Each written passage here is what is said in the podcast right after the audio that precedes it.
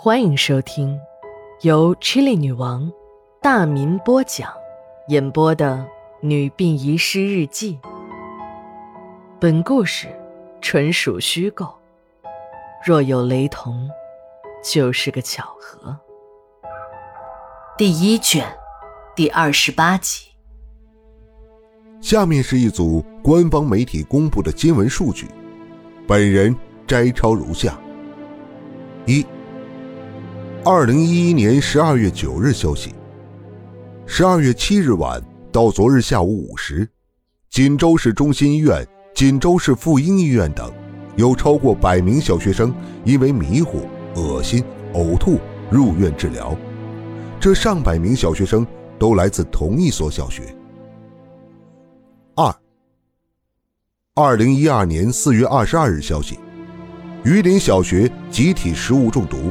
二百五十一人送医院治疗。三，二零一二年三月二十九日消息，贵州织金县八步镇中心校部分学生在食用早餐后集体出现疑似食物中毒症状。织金县委宣传部称，初步统计有八十六人被送往医院治疗。四，二零一二年四月十一日消息。熊镇三百三十七名小学生食物中毒。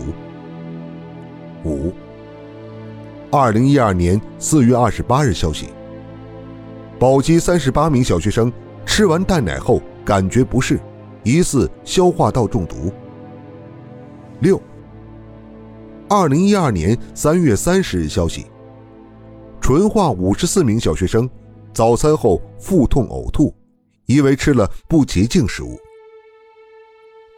七，二零一二年四月二十一日消息，泸溪县中书镇阿乐小学学生用过早餐后，发生了疑似食物中毒症状。至中午时，共有一百二十六名学生出现头痛、呕吐、腹泻等不良反应。这只是最近发生的部分学生中毒事件。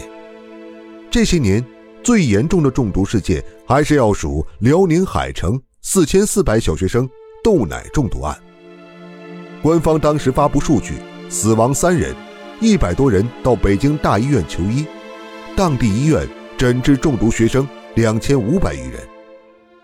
官方三缄其口，据坊间传闻，是制造商用了变质大豆，其中含有黄曲霉素，教委强制学生订奶，老师在讲台上监督学生们喝。黄曲霉素导致的食物中毒，对学生的身体伤害将长达二十年甚至终生，实际致死致残数量不详，多名记者被封口。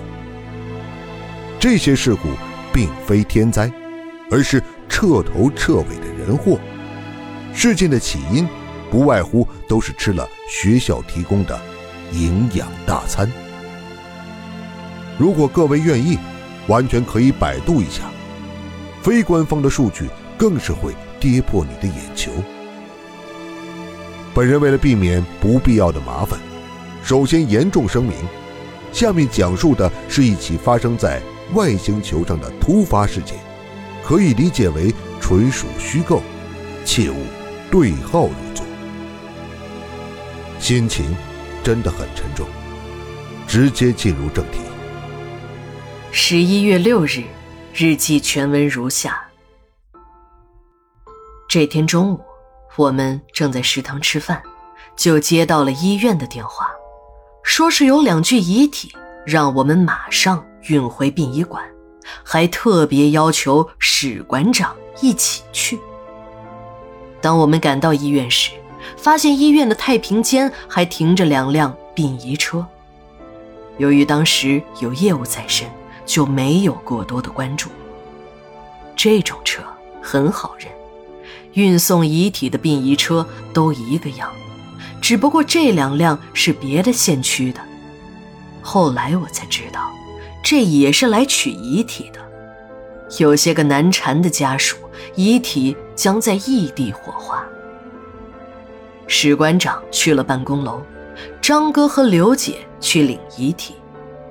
等张哥把遗体运上了车，我这才知道这是两个小学生死于食物中毒。两个穿着西装的中年男人走了出来，示意我们立刻离开，不要在这里逗留。一路上，史馆长的表情都很难看，不断的叮嘱我们要管好自己的嘴，不要给自己和管理惹麻烦。刚回到馆里，这两个孩子的家属也到了，孩子爸爸妈妈的悲痛哭嚎。亲属们也在一旁愤怒地叫骂着，我们隐隐听出了事情的大概。这两个孩子都是一所小学四年级的学生，两个小男孩都是家中的独生子，一个是班级的班长，一个是学习委员。为了让死者在天之灵得到安息，接下来我将使用化名。班长叫小雨，学习委员叫小健。事情发生在昨天的下午，老师和几个同学把饭菜抬回了教室。这里我要解释一下，一般小学生在学校午餐都不会去食堂，学校的食堂呢只是负责做饭，做好后由学生自己抬回教室。再由老师分发。城郊的小学条件不好，食堂太小，只有学校的领导、老师才有资格到食堂用餐。学生的餐具就是那种不锈钢的餐盘，有的学校甚至连个消毒设施都没有。这天中午的饭菜味道真的很不好，尤其是那个米饭，更是味道难闻的很。不少本来就挑食的小学生就不肯吃，有的还偷偷的倒进了垃圾桶。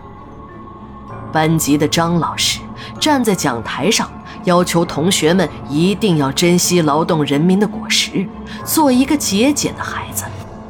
小雨和小健作为班级的干部，又一次起了个带头的作用，而张老师则因为自己今天临时胃疼，一口也没有吃。下午，学校里陆续有同学恶心、呕吐、发烧，有的甚至昏迷。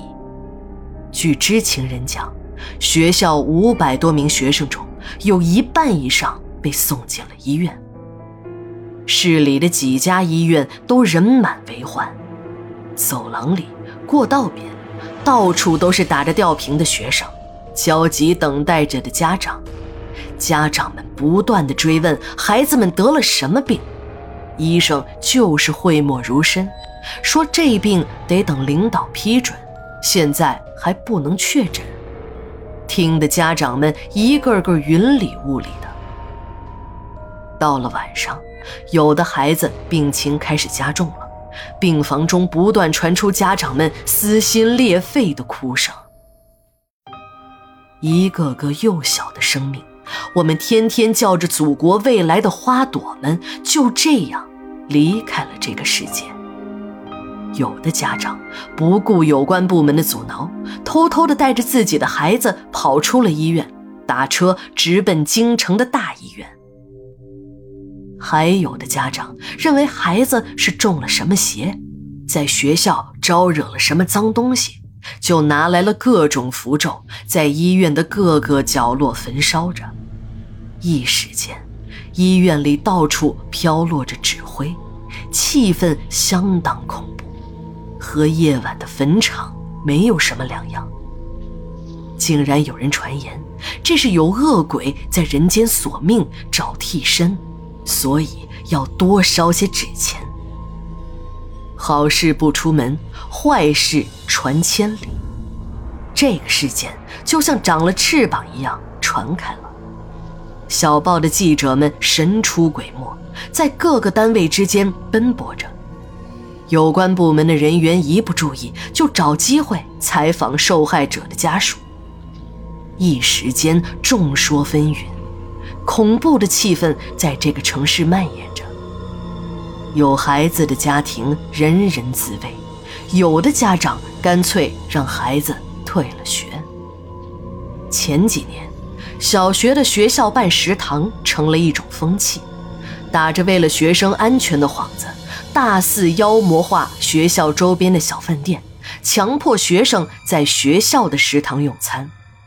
学校的食堂呢，就成了学校的摇钱树，一边对学生收着并不便宜的饭费，一边享受着国家给孩子们的营养补贴。经过层层扒皮的学生午餐，质量上就没有了保证，学生们的肚子就成了各种价高质次的垃圾食品填埋场。一些丧尽天良的败类在背后数着花花绿绿的钞票，人前却大讲着一切为了孩子的屁话。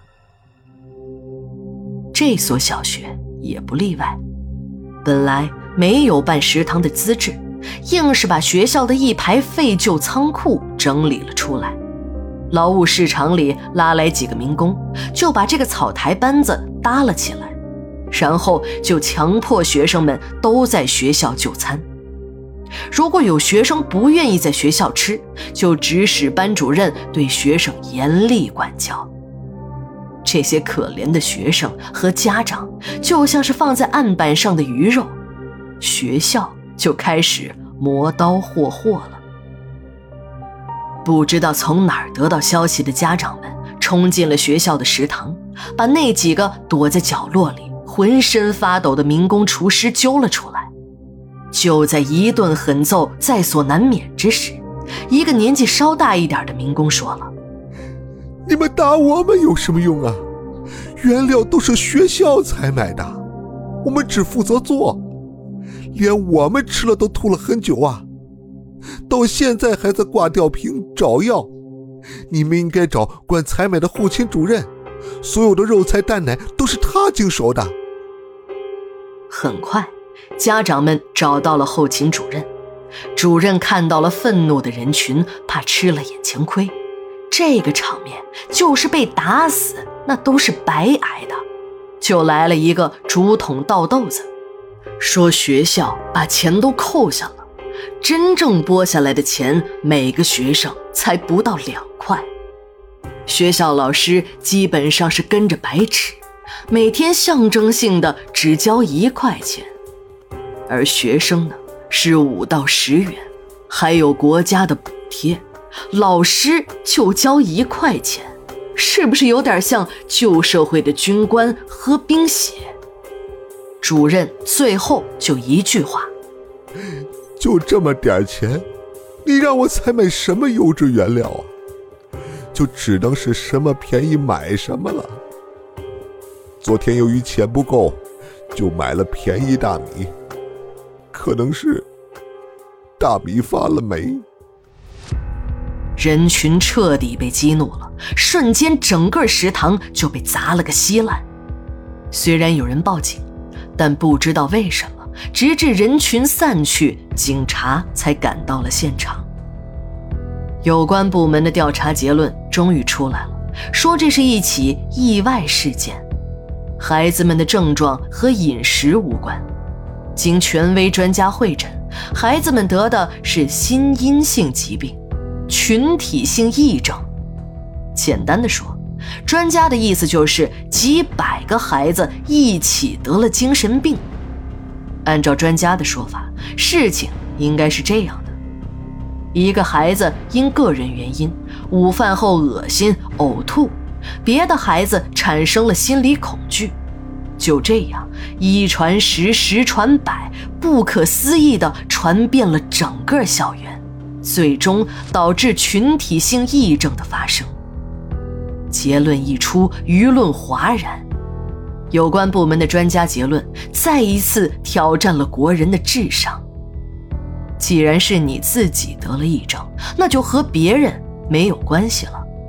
学校和有关部门也迅速地撇清了责任，堂而皇之地教育学生的家长要注意孩子们的心理健康。荒唐的事情还远远没有结束。由于那些失去了孩子们的家长不肯火化孩子的遗体，还不断地在媒体上爆料，说学校贪污了学生的伙食费，给学生吃了有毒的食品，才导致事件的发生。学校就一纸诉状，把这些学生家长告上了法庭。由于有了专家的结论，还有学校请到的巧舌如簧的律师，学生家长们败诉了，还要赔偿学校的损失。在这个时候，学校突然表现得非常大度，表示只要学生家长们不再闹事，同意火化遗体。学校不但不追究家长的责任，还愿意出于人道主义的初衷，给家长几万元的补偿。于是，在这种胡萝卜加大棒的威逼利诱下，家长们求告无门，只得火化了孩子的遗体，接受学校的方案。小雨和小健的遗体火化的那天，我们殡仪工能做的。就是为两个可怜的孩子仔细的整理仪容，让两个孩子更体面的离开这个世界。伴随着炉火的点燃，我的心里也在默默的祈祷，在那个没有恶人的天堂里，孩子们一定会吃到真正的营养餐。孩子们，一路走好。十一月七日，日记连载，明天继续。